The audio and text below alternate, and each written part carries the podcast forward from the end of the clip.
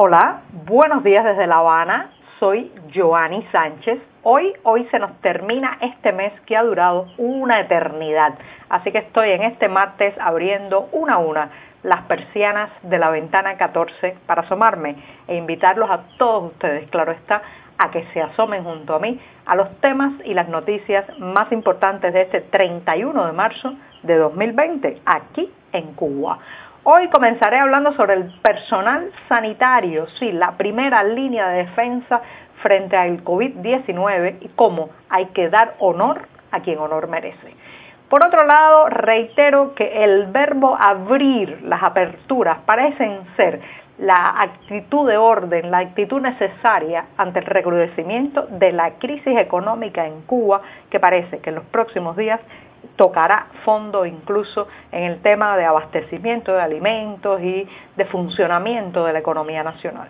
Por otro lado, el periodismo, el periodismo se hace entre todos y mucho más ahora, en estos tiempos complicados, donde los medios de prensa están pues siendo llevados al límite por las restricciones de movilidad, las dificultades económicas también y la censura que se mantiene en esta isla.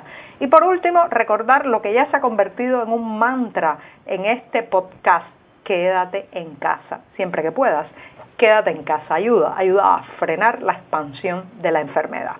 Y bien presentados ya los titulares, voy a pasar a revolver para tomarme el cafecito informativo. Ese que por más de un año he compartido junto a ustedes de lunes a viernes en la mañana, recién colado, breve, amargo, muy amargo como me gusta a mí, pero siempre, siempre necesario. Después de este primer sorbito del día, pues les recuerdo, como es tradicional también en este programa, que pueden ampliar muchos de estos temas y la mayoría de estas noticias en las páginas del diario digital 14 y medio que hacemos desde dentro de Cuba.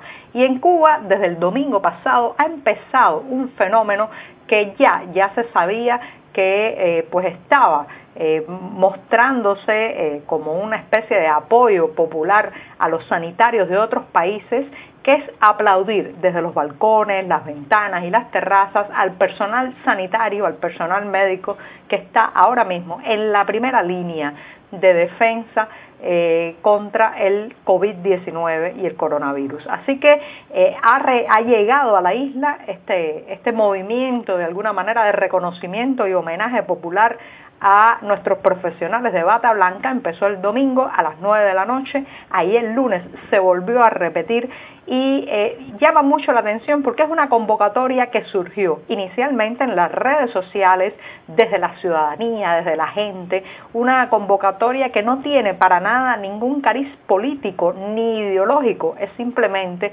eh, pues las personas, los individuos eh, homenajeando, aplaudiendo a esos que en los hospitales, en las salas de emergencia, en los locales de terapia intensiva están arriesgando su propia vida para salvar otras. Entonces es muy interesante porque aunque fue inicialmente una convocatoria popular, el propio noticiero oficial de la Televisión Nacional se ha hecho eco de la iniciativa y ya van dos días recomendando estos aplausos nocturnos. Fíjense qué interesante cómo de pronto en medio de la crisis coinciden, eh, coincide la convocatoria ciudadana y el, eco o eh, la amplificación de esta convocatoria en los medios oficiales. Yo creo que ahí estamos viendo una novedad, algo realmente inédito en este país. Ahora bien, muchos me preguntan por los médicos cubanos y en estos momentos también cuando pues se envían desde la isla eh, contingentes de batas blancas para países que están eh, atravesando lo peor de la crisis del coronavirus. Estoy pensando, por ejemplo, eh, en Italia, donde pues ya llegaron galenos de esta isla y otras 40 naciones que han solicitado el apoyo de los profesionales sanitarios cubanos. Bueno, eh, me preguntan mucho eh, cómo es esto, por qué los médicos van, eh, qué mecanismos hay detrás. Y yo quiero decir que, bueno, pues primero están los grandes titulares de prensa, pero por otro lado hay una letra pequeña de esos acuerdos entre la Plaza de la Revolución de La Habana y los otros países que reclaman personal sanitario. Y esa letra pequeña es la que casi nunca sale en los grandes titulares de la prensa internacional.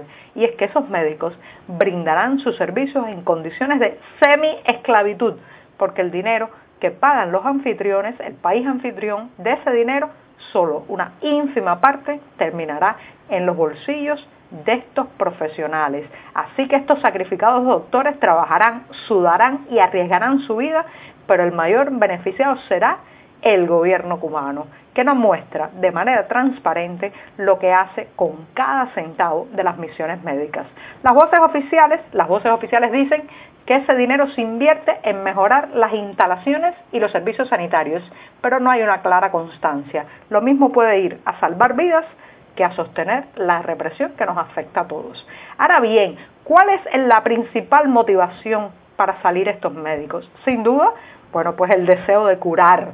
Eh, son personas que han elegido una profesión para enfrentar la enfermedad y la muerte, salvar vidas. Pero cuidado, también también hay necesidades acuciantes, hay una serie de eh, necesidades sin poder satisfacerlas con su salario en Cuba. Recuerden que a pesar de haber sido un sector que ahora mismo tiene los más altos sueldos mensuales en Cuba, la mayoría de los médicos no ganan más del equivalente de 70 dólares al mes. Sí, sí, no escuchó usted mal, 70 dólares al mes es el equivalente promedio del salario de un médico cubano.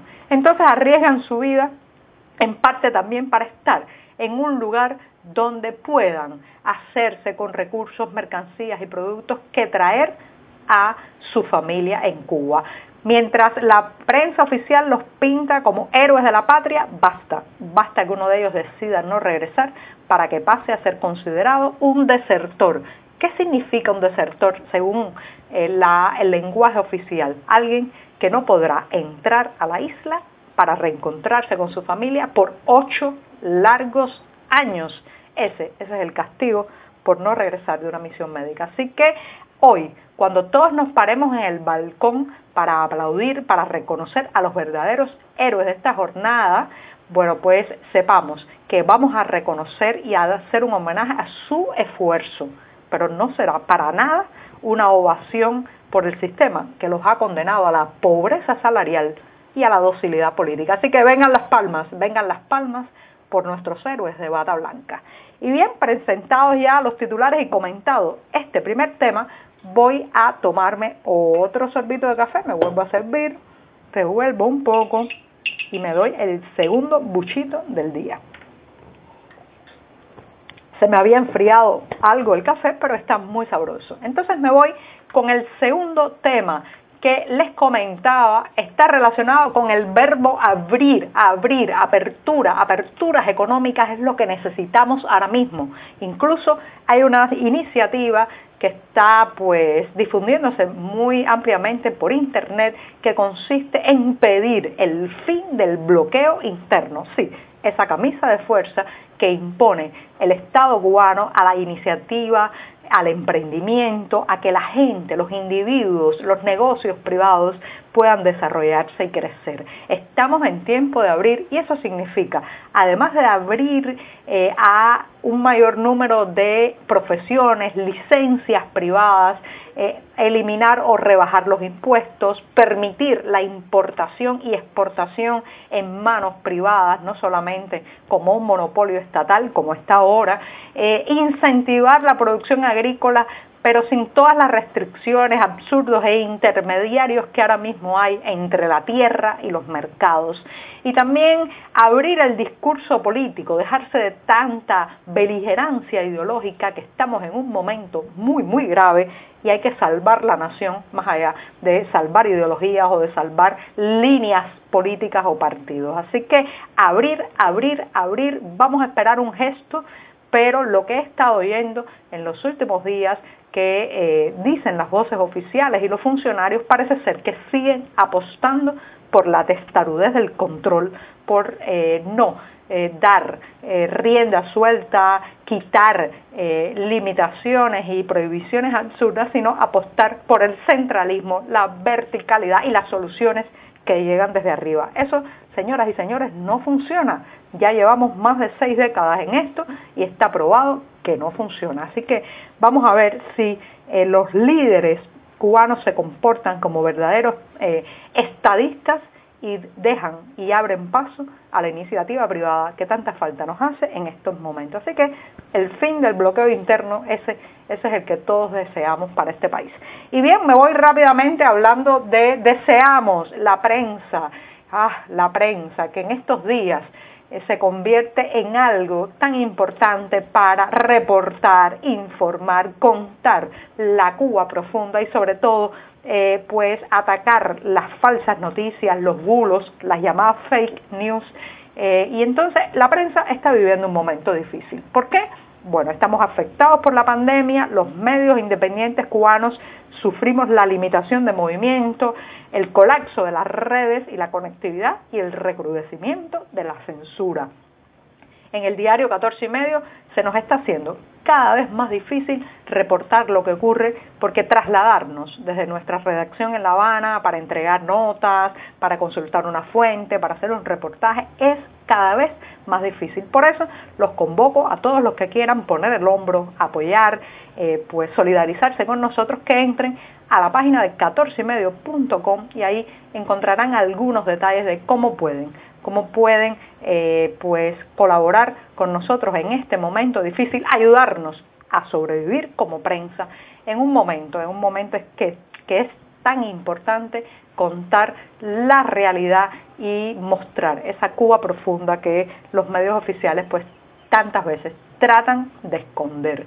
Y con esto me voy pues recordándoles que siempre que puedan se queden en casa. Quédate en casa, ya sé que en, los suministros faltan, que hay que ir a hacer la cola del pollo, del pan, del detergente, pero traten, traten de espaciar esas salidas, traten de que a la calle solo vayan eh, pues las personas que estén más saludables, más jóvenes, de la familia, y tú tú trata de quedarte en casa. Quédate en casa siempre que puedas. Y con esto me despido hasta mañana. Los espero aquí. Espero que estén saludables y con muchas preguntas por hacer. Muchas gracias.